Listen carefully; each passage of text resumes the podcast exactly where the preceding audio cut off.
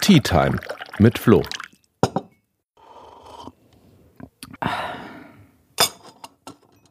Hallo zusammen und willkommen zu einer neuen Tea Time mit Flo. Heute geht es auch wieder um Geld, diesmal aber nicht um das, was ich verdiene, sondern heute geht es um die Finanzströme in der Europäischen Union, um die Frage, wie sich europäische Staaten und auch die EU insgesamt finanzieren. Das war ja schon immer ein heikles Thema und bisher gab es finanzielle Solidarität innerhalb der EU, vor allem immer im Kontext von Krisen.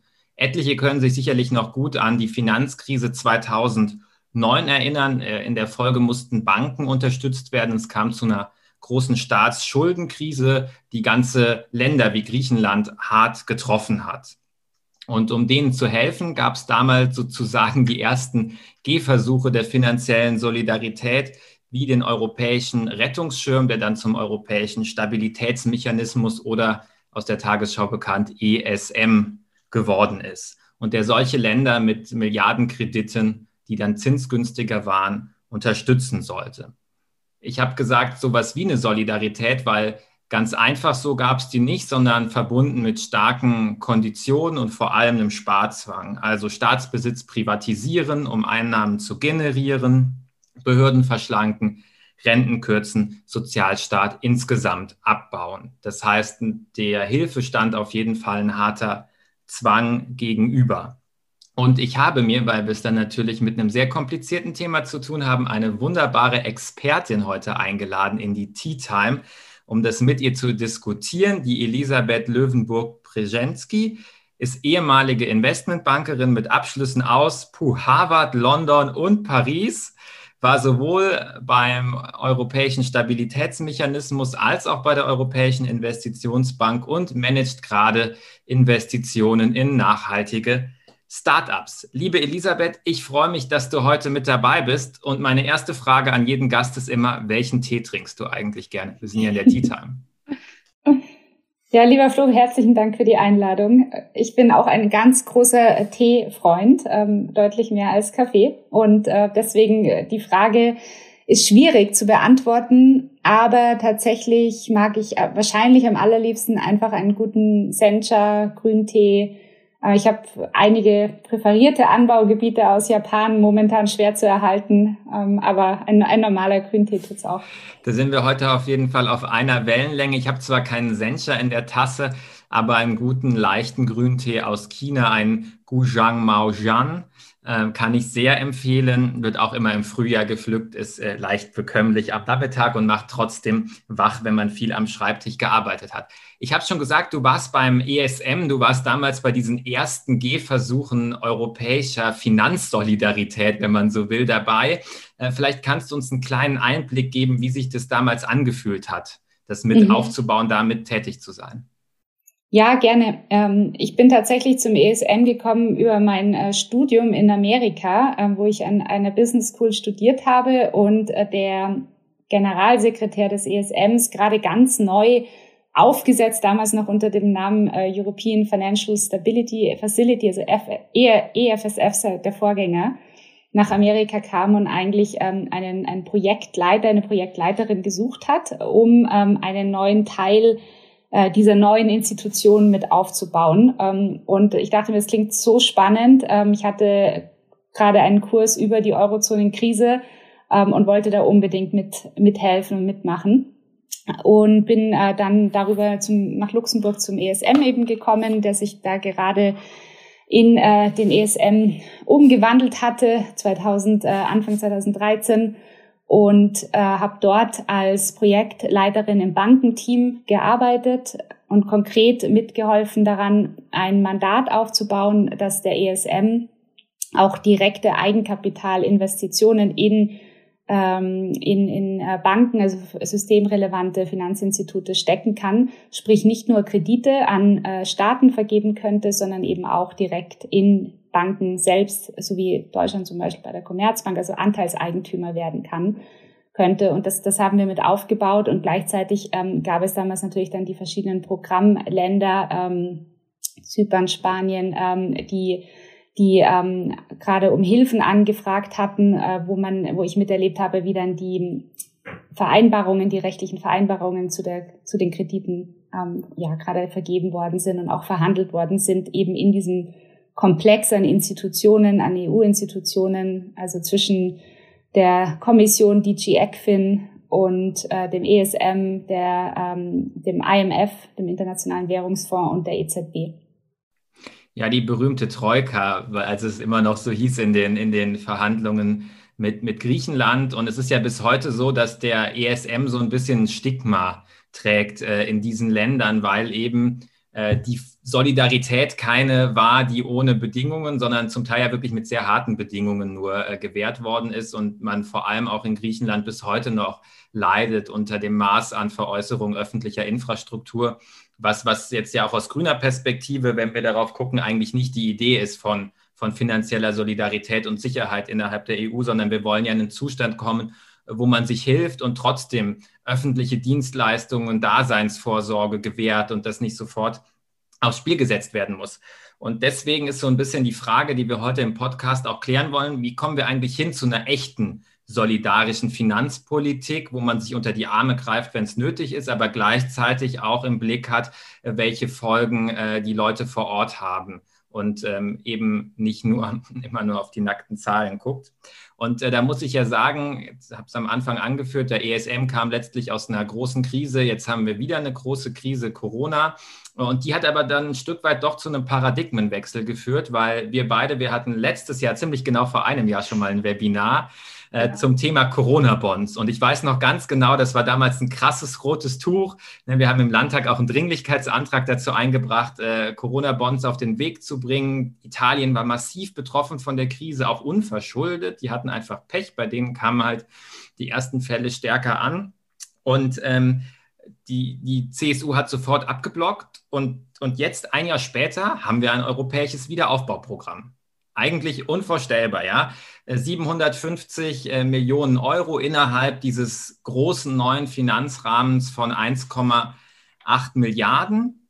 Und ähm, das wird finanziert über letztlich gemeinsame Schulden, wenn man es hart auf hart kommen lässt. Ist natürlich technisch noch so ein bisschen so, dass jedes Land nur mit seinem Anteil am Haushalt haftet, aber wir haben zum ersten Mal eine gemeinsame Verbindlichkeit da und es gibt eben nicht nur Kredite, wie beim letzten Mal aus dem ESM, sondern dieses Mal ja tatsächlich auch Zuschüsse aus diesem Wiederaufbauprogramm, also die Möglichkeit, ähm, dass Länder wirklich wir, Beinfreiheit haben, ohne sich überlegen zu müssen, wie sie das alles zurückzahlen können, ohne dass sie plötzlich ähm, staatlichen Besitz veräußern müssen, öffentliche Infrastruktur aufs Spiel setzen müssen, also einfach eine, eine größere Chance bekommen mithilfe dieser Zuschüsse.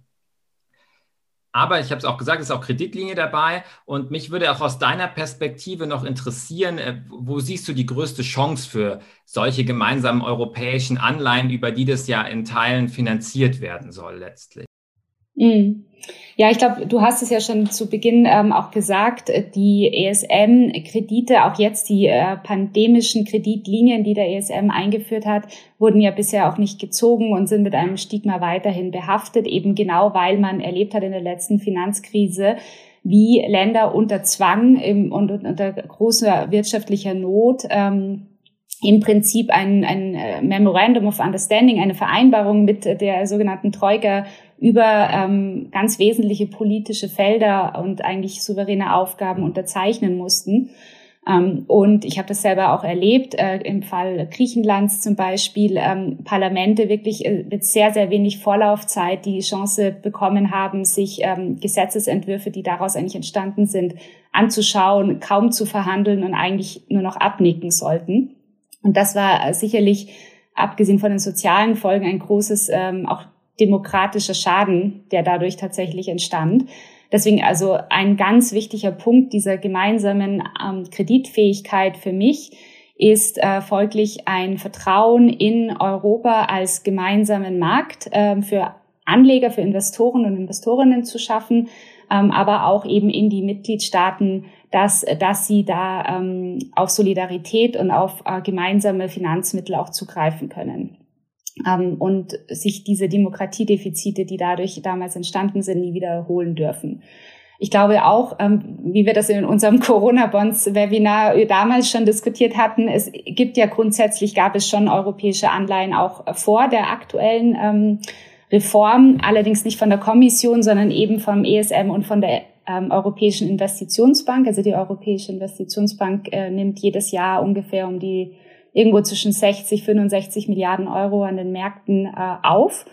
Und äh, du hast es auch richtig gesagt, es ist ja über eine proportionale Haftung am, ähm, am Gesamtbudget der einzelnen Mitgliedstaaten, dass, ähm, dass das erfolgt, sprich die eigentliche Einzahlsumme, die diese äh, Finanzierung ermöglicht, ist relativ gering, aber eben äh, mit dem Versprechen, ähm, diese Kreditwürdigkeit aufrechtzuerhalten durch notfalls weitere Zuflüsse. Also grundsätzlich gab es da schon äh, die Möglichkeit, äh, im Prinzip eine Art von Eurozonen-Bond zu machen. Ich glaube, wir haben in den vergangenen zehn Jahren gesehen, dass die Investoren international eine große Nachfrage danach hatten, insbesondere nach europäischen Anleihen. Ähm, natürlich auch vor dem Hintergrund des äh, guten Credit Ratings ähm, von Ländern wie Deutschland, ähm, oder auch äh, Irland und anderen, ähm, also zumindest jetzt in der letzten, ähm, in den letzten Jahren. Ähm, aber die Investoren haben da eben eine große Nachfrage weiterhin gehabt und der Markt konnte diese Nachfrage bisher auch gar nicht bedienen. Also EEB und auch ESM Ausgaben, wenn sie dann an den Markt kommen, sind in der Regel deutlich überschrieben, sprich es gibt viel mehr Nachfrage als Angebot. Und gerade dieses Finanzierungsvolumen ähm, bei den niedrigen äh, Zinsen, die man da momentan ähm, am Markt erhalten kann. Also wir haben vorhin nachgeschaut, zehn Jahre äh, unter ein Prozent äh, beim ESM aktuell. Das ähm, das, das ist sehr, sehr günstig. Ähm, es gibt da sogar mittlerweile deutlich längerfristige Anleihen äh, von 50 bis 100 Jahren, die andere Staaten wie Österreich zum Beispiel ausgegeben haben, über die man gerade sehr lange Infrastrukturprojekte zum Beispiel wunderbar finanzieren kann. Ähm, und diese, diesen Finanzspielraum einfach nicht zu nutzen, ist eine verpasste Gelegenheit, gerade wenn es um Zukunftsinvestitionen geht. Ja, und es schützt natürlich auch letztlich äh, die Länder, die fiskalisch mal in Schwierigkeiten geraten. Das war ja auch ein großer Punkt bei der Krise, also bei der Finanzkrise zu sagen, wir müssen auch den Euro stabil halten in unserer gemeinsamen Währungszone und ähm, schützen die Länder letztlich auch davor, dass äh, dann Finanzakteure anfangen, gegen sie zu wetten, ja, indem sie einfach abgesichert sind ähm, über gemeinsame Anleihen. Und letztlich klar ist, wenn deren einzelner Preis äh, teuer wird, dann können sie immer noch über die Gemeinschaft Liquidität bekommen und äh, äh dann unterlässt man halt solche Wetten, die letztlich auf Kosten der Allgemeinheit gehen und ja dann nur zum Nutzen einzelner äh, größerer Investoren sein können. Und äh, da haben wir natürlich auch einiges im Wahlprogramm. Ich sage vielleicht gleich an der Stelle dazu, du kandidierst auch äh, für uns äh, zum Bundestag äh, im schönen Wahlkreis ähm, Weilheim-Schongau, Schrägstrich Garmisch-Partenkirchen. Also ist so ein bisschen zusammengebaut, wenn ich es richtig im Kopf habe wünsche dir natürlich viel Erfolg äh, bei der Aufstellungsversammlung, die bald ins Haus steht. Äh, und wir haben ja schon einen Entwurf für, für, ein Wahlprogramm vorliegen und da stehen ja auch ein paar Punkte drin. Äh, und einer, und den finde ich auch spannend, ist, äh, dass man eben, du hast das Demokratiedefizit angesprochen, ja, äh, dass man nicht immer Ad-Hoc-Lösungen wie jetzt irgendwie suchen muss, sondern dass man wirklich Instrumente baut, mit denen man eine gemeinsame Fiskalpolitik innerhalb der EU auf Dauer fahren kann unter entsprechender parlamentarischer Kontrolle natürlich auch. Also nicht nur Ministerinnen, die am Tisch sitzen und das dann ausschnapsen, sondern genauso auch mit dabei das Europaparlament, ähm, das das Ganze entwickelt. Und ein Vorschlag, den ich spannend fand, äh, da hätte ich auch noch gern dein Feedback, ist die Idee, naja, diesen ESM, wir haben das Problem, er ist stigmabehaftet, warum nicht weiterentwickeln äh, zu einem eigenen europäischen Währungsfonds, so wie es ja den IWF auf globaler Ebene gerade schon gibt? Ja, ähm, ich halte das für einen grundsätzlich vielversprechenden Pfad ähm, aus verschiedenen Aspekten. Der eine Aspekt ist sicherlich, dass der ESM, äh, wie du sicher weißt, ja eine intergouvernementale Institution unter öffentlichem Recht ist, also ähm, eigentlich außerhalb der EU-Verträge existiert. Das ist zum einen ähm, ein Nachteil insofern, als dass, ähm, und das ist eine berechtigte Kritik des Europäischen Parlaments zum Beispiel, insofern, als dass ja, gerade das Parlament als äh, eine Institution, die wir alle stärken und legitim stärker noch legitimieren wollen, ähm, da bisher relativ wenig Kontrolle und Zugriff hat. Ähm, aus meiner Sicht ist es ein Aspekt, den man aber also lösen kann und lösen muss, indem man das Parlament in, äh, stärker im Aufsichtsrat des ESMs mit einbindet und dort eben Kontroll- und Steuerungsrechte gibt. Ähm, aber der große Vorteil dieser aktuellen äh, Situation des ESMs ist, dass er außerhalb auch der Einstimmigkeitsregeln im Rat zum Beispiel operieren kann. Das heißt, er bietet aus meiner Sicht eine echte Chance, noch einmal für eine bessere Governance in der Europäischen Union und die Governance neu zu denken, gerade in Fällen, wo Länder zum Beispiel rechtsstaatliche Prinzipien ähm, ja eigentlich nicht einhalten und man sich überlegen muss, wie, wie geht man da vor mit dem Hebel der Finanzen. Ähm, da würde der ESM aus meiner Sicht eben durch seinen speziellen Setup eine ganz vielversprechende Option sein. Und der zweite Aspekt, der da sicherlich nochmal äh, reinzählt, ist natürlich auch, ähm, dass, dass dadurch der ESM äh, auch nochmal eine innerliche Kompetenz aufbauen kann, zum Beispiel zu Themen wie ähm, volkswirtschaftlichen Fragestellungen, da auch, wie der Internationale Währungsfonds es ja auch macht, äh, mit den Ländern Beratungsverträge abschließen kann und dann ähm, sozusagen auch den europäischen Markt harmonisierend einwirken kann, aber eben ohne die ähm, ohne die Zwangskonditionalitäten, die bisher in den Kreditverträgen enthalten sind. Das ist natürlich eine, eine absolute äh, Kondition. Ja, das äh, wünsche ich mir auch. Schauen wir mal. Das wird ja nicht zuletzt dann auch an der neuen Bundesregierung liegen, ähm, da sich stark zu machen, um die Gemeinschaftsinstitutionen zu stärken und ähm, da den ESM weiterzuentwickeln. Äh, das ist wirklich was, das vergisst man ja oft. Das sind eigentlich die Bundestagswahlen wie Europawahlen 2.0, äh, weil man so viel Einfluss letztlich über die Regierung der Mitgliedstaaten auf die europäische Ebene hat. Und äh, dass, dass da in den letzten Jahren zu wenig gegangen ist, das zeigt meiner Meinung nach auch ganz gut, dass die Europäische Zentralbank, die ja eigentlich in erster Linie dafür da ist, ähm, Preisstabilität äh, zu gewährleisten, aber auch irgendwie die allgemeinen wirtschaftlichen Ziele unterstützen soll äh, der Kommission und der europäischen Ebene, dass die allzu oft in die Bresche springen musste, äh, wenn man sich fiskalpolitisch nicht einigen konnte. Das ist auch noch ein Punkt, den machen wir ganz stark im Entwurf und den finde ich einfach wichtig, weil die EZB immer so oft an den Pranger auch mal in Debatten gestellt wird und man halt einfach vergisst, dass die Mitgliedstaaten uneins und unfähig waren zu handeln um sich gemeinsam fiskalisch besser aufzustellen und genau deswegen die EZB oft Anleihen kaufen musste, weil es halt keine gemeinschaftliche, vernünftige Lösung gab. Und dann bleibt es letztlich halt an den Zentralbanken hängen, die Währung zu stabilisieren, was ja auch deren, deren zentraler Job ist. Aber das kann man über Fiskalpolitik deutlich besser demokratisch legitimiert natürlich ähm, auch genauso gut lösen äh, und die Leute dann auch drüber abstimmen lassen.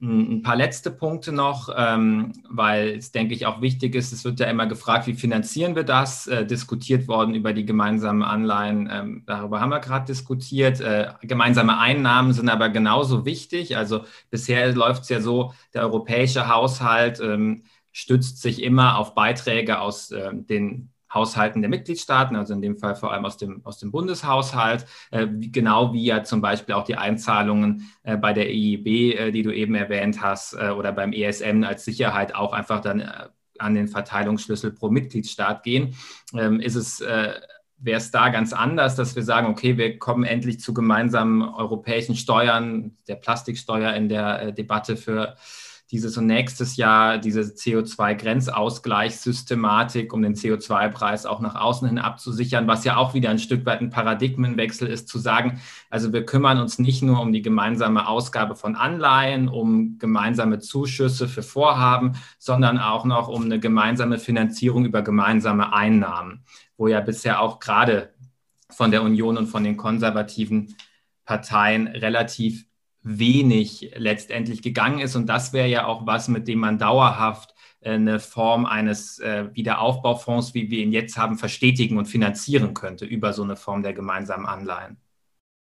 Ja, total. Also ähm, grundsätzlich glaube ich, dass jeder Europarechts- und jeder VWL-Student und Studentin der letzten mindestens 10, wenn nicht 15 Jahre vom äh, unmöglichen ähm, Paradigma äh, der Währungsunion ohne gemeinsame Fiskalpolitik gelernt hat. Ähm, also gerade äh, wenn wir über wissenschaftliche Erkenntnisse sprechen, ob das bei der Klimakrise oder bei Corona ist, sollten wir eigentlich auch bei äh, der Volkswirtschaftslehre ähm, langsam auf den wissenschaftlichen Konsens mal schauen, der da nämlich wirklich schon seit langem besagt, wir können keine gemeinsame Währungsunion haben ohne gemeinsame Fiskalpolitik, ohne eine gemeinsame Bankenunion.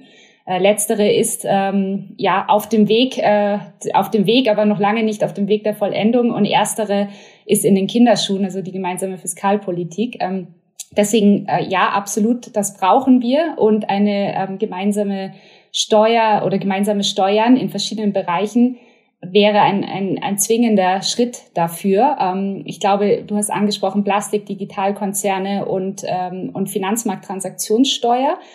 Das ähm, bei letzterer wiederum sehen wir momentan ja ein bisschen die, ähm, die schädlichen Effekte auch äh, von Lobbyismus, äh, der Verwässerung der Vorschläge, die ursprünglich mal existierten, so dass jetzt Tagesgeschäfte, High Yield Trading ausgenommen ist. Also gerade die Bereiche, die eigentlich einen Großteil der aktuellen Finanzmarkttransaktionen tatsächlich ausmachen. Das heißt, da müssen wir dagegen steuern.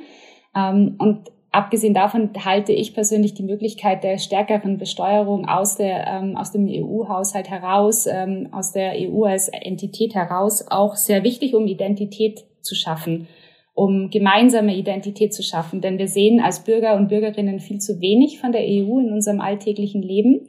Also mittlerweile sieht man ja ab und an mal, wenn es da Finanzierungen gibt, aha, das wurde EU finanziert oder das wurde EU gefördert.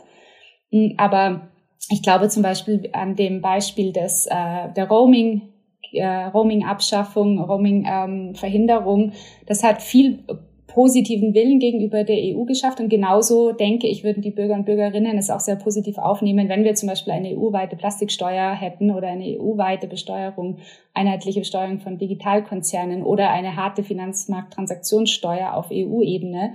Ähm, eben um zu sehen, aha, diese Europäische Union, die ist nicht nur abstrakt, sondern die, da zahlen wir jetzt konkret bei dieser Plastikflasche einen Beitrag. Also ich glaube, identitätsstiftend, äh, identitätsstiftende Steuern. Das ist ja auch mal was Neues, wobei ich auch diese Steuergerechtigkeitsdebatte tatsächlich als eine empfinde. Und, und darum geht es ja bei vielen dieser Abgaben letztlich auch, die äh, stark und wertvoll ist für die EU, weil sie halt da was leisten kann, was die einzelnen Mitgliedsländer, äh, wenn es um vor allem Konzerne, Unternehmen, Investoren, ähm, Finanzmarktakteure geht, die über Landesgrenzen hinweg operieren, wo einzelne Mitgliedstaaten an ihre Grenzen stoßen und wo man plötzlich halt zusammen ganz anders in der Lage ist, ähm, das zu managen. Wenn wir dann äh, unsere schönen Programme haben, gerade finanzieren wir in den Wiederaufbau, geht es aber natürlich immer auch um die Frage, wohin fließt das Geld am Ende? Ne? Also in welche Projekte geht es, was wird konkret damit bewegt und und finanziert. Und wir sind natürlich gerade auch mit Blick auf die Klimaziele, ähm, Neutralität 2050 ist ja soweit eigentlich Konsens. Spannender ist, was will man bis 2030 geschafft haben? Also sind es nur die äh, 55 Prozent der Kommission, sind es ähm, die 60 Prozent des Parlaments oder werden es vielleicht am Ende die 70 Prozent, die wir gerne in Deutschland ähm, hätten und im Programmentwurf drinstehen haben? Äh, und dafür sind wir natürlich darauf angewiesen, dass das Geld auch nachhaltig investiert wird. Und das ist ja so ein zweites, äh, ich sag mal, Steckenpferd von dir, ein zweiter Bereich, in dem du gerade viel unterwegs bist, Green Finance. Wie schafft man es, dass die Finanzströme ähm, tatsächlich in nachhaltige Projekte reingehen? Und vielleicht kannst du einfach ein bisschen auch für unsere Zuhörerinnen noch da aus deiner Arbeit berichten. Ähm, wie schafft ihr das? Wie, wie, wie gelingt das, das Geld wirklich nachhaltig zu investieren? Hm, gerne. Also ich glaube, ganz grundsätzlich zu verstehen ist, dass der Moment, in dem man Geld gibt, der Moment, in dem man Geld empfängt, ist in der Regel ein Moment, in dem man ein Vertragswerk drumherum schließt und ist in der Regel ein Moment, in dem derjenige, der das äh, Geld äh, vergibt, ähm, Konditionen und ähm, Vorgaben machen kann, wie das Geld zu verwenden ist. Das heißt, es ist ein Moment, ähm, der Macht und des Einflusses. Und diesen Moment kann man entweder verstreichen lassen oder man kann ihn für ökologische und soziale Zwecke nutzen. Und deswegen ist ähm, Kapital ein so großer Hebel, um auch den ökologischen Wandel und den Kampf gegen die Klimakrise aufzunehmen. Ich glaube, bei der EU speziell gibt es äh, da verschiedene Möglichkeiten, diesen Hebel zu, zu ähm, bedienen. Das eine ist natürlich das Thema ähm, Finanzierung des ähm, EU-Haushaltes auch durch Green Bonds, also sprich durch Anleihen, die an äh, ganz klaren ähm, nachhaltige oder ökologische Zwecke ähm, geknüpft sind. Äh, das ist normalerweise verbunden mit einem unabhängigen Gutachten äh, zu der Anleihe. Das ist aber auch ein Feld, in dem sich momentan ganz viel tut, äh, denn ähm, eben die Frage, an welchen Kriterien messen wir dann die Verwendung der Gelder, ist natürlich der Dreh- und Angelpunkt, um Greenwashing zu vermeiden oder auch um zu verhindern, dass, äh, wie das ähm, die Bundesregierung mit den deutschen Green Bonds äh, derzeit macht, ähm, sozusagen rückwirkend äh, Projekte äh, finanziert werden, die, die äh, oder refinanziert werden, die mehr oder großteils weniger nachhaltig waren. Ähm, das heißt, da arbeitet die EU, wie du ja weißt, an der EU-Taxonomie, also ein Kriterienkatalog für ökologische Nachhaltigkeit. Die ähm, ist momentan in, in Ausarbeitung, soll Ende 2021 in, ähm, in nationale Gesetze äh, übergehen können ab 2021. Ähm, gibt es momentan viel Kontroverse, denn einige ähm, Interessensverbände haben es geschafft, äh, da Vorschläge zu äh, unterbreiten und äh, ganz gut zu verankern, dass unter anderem Teile von Atomkraft äh, als den Kriterien erfüllend angesehen werden würden. Ähm, das heißt, da, da gibt es auch momentan viel Aktion auf der EU-Parlamentsebene, insbesondere den Greens und Eva äh, dagegen, ähm, um das eben abzuwenden, äh, dass da Atomkraft zum Beispiel als nachhaltig angesehen werden könnte. Ähm, aber es ist natürlich auch ein Bereich, dass diese EU-Taxonomie muss auch dringend im Digitalsektor noch weiter ausgearbeitet werden. Also Themen wie was zum Beispiel Bitcoin-Mining an äh, Ökobilanz verheerend hat, sind da absolut inadäquat bisher drin enthalten. Und was auch zum Beispiel gar nicht enthalten sind, sind ähm, rein soziale Kriterien. Also sprich zum Beispiel äh, Kosteneinheiten, äh, Kostendatenbanken aufstellen über soziale Indikatoren in den einzelnen Ländern. Das heißt, da ist noch viel zu tun, ähm, aber es ist ein Weg, einen EU-weiten Nachhaltigkeitskatalog aufzubauen und dadurch grundsätzlich mal eine gute, gute Richtung. Und auf der Basis äh, können dann EU-weite Green Bonds ausgegeben werden, die, ähm, wenn sie der Taxonomie entsprechen, äh, es schaffen sollten, äh, Gelder, die die EU da mit ihrem gemeinsamen ähm, Haushalt aufnehmen kann, zu äh, ökologischen Zwecken zu verwenden.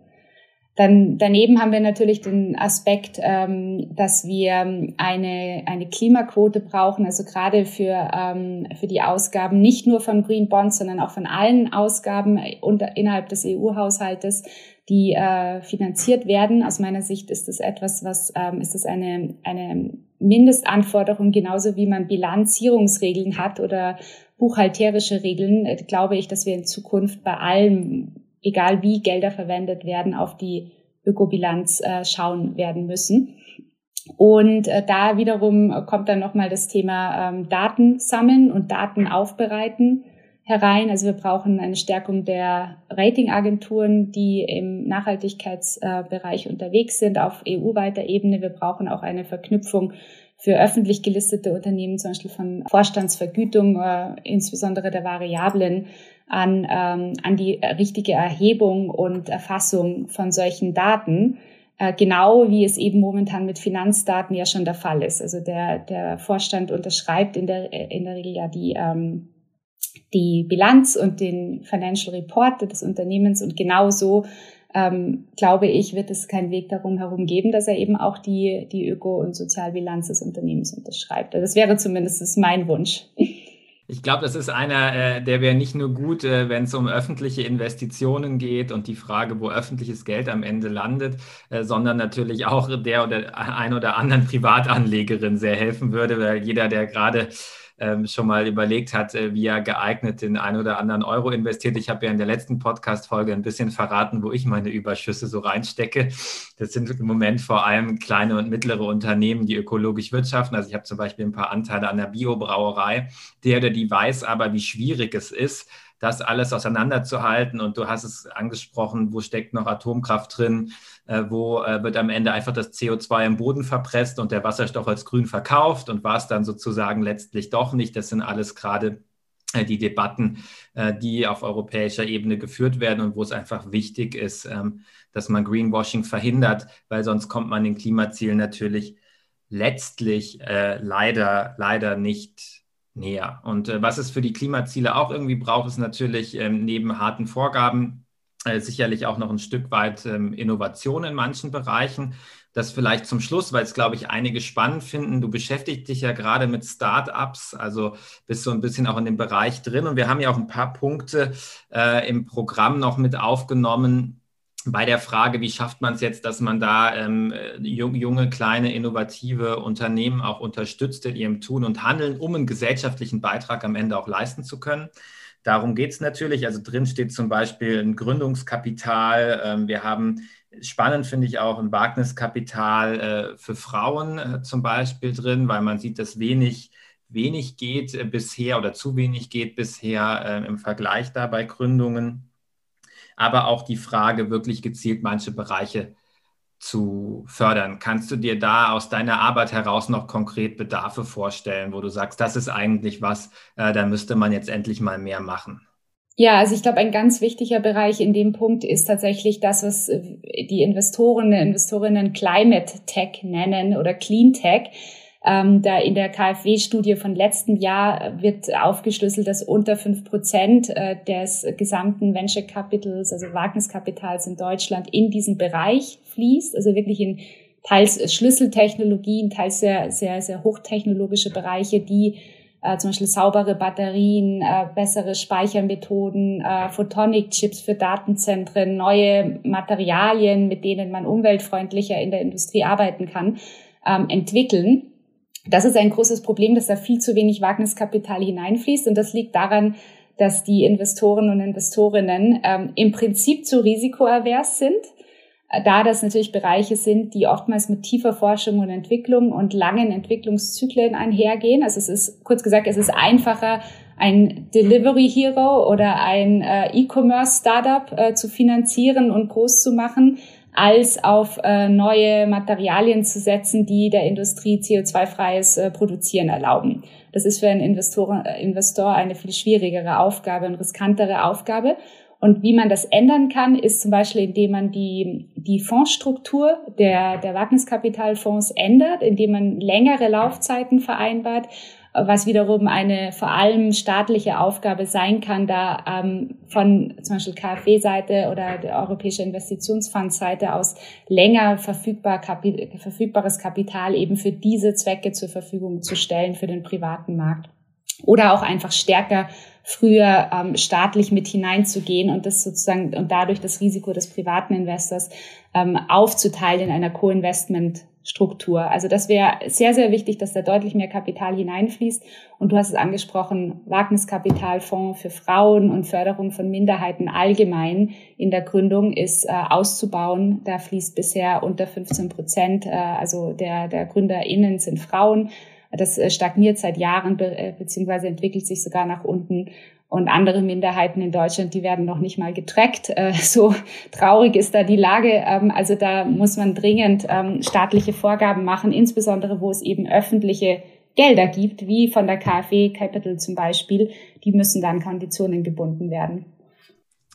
Ja, ich äh, sage an der Stelle dir, Elisabeth, vielen Dank für, für unseren Talk heute. Ich glaube, gerade auch zum Schluss, das war nochmal ein spannender Ausblick, wo man auch auf Bundesebene äh, ein bisschen was bewegen kann. Also ich habe das Gefühl, du hast da einige gute Ideen parat. Da würde ich mich freuen, wenn die in der nächsten Bundestagsfraktion auch untergebracht werden können, äh, um uns bei den Klimazielen und Co. ein Stück näher zu bringen. Äh, sag, wie gesagt, nochmal Danke für unseren Talk bei der Tea Time äh, und hoffe, dass wir uns dann bei Gelegenheit äh, nach in nachpandemischen, postpandemischen Zeiten auch persönlich mal wieder zu einer Tasse Tee sehen können.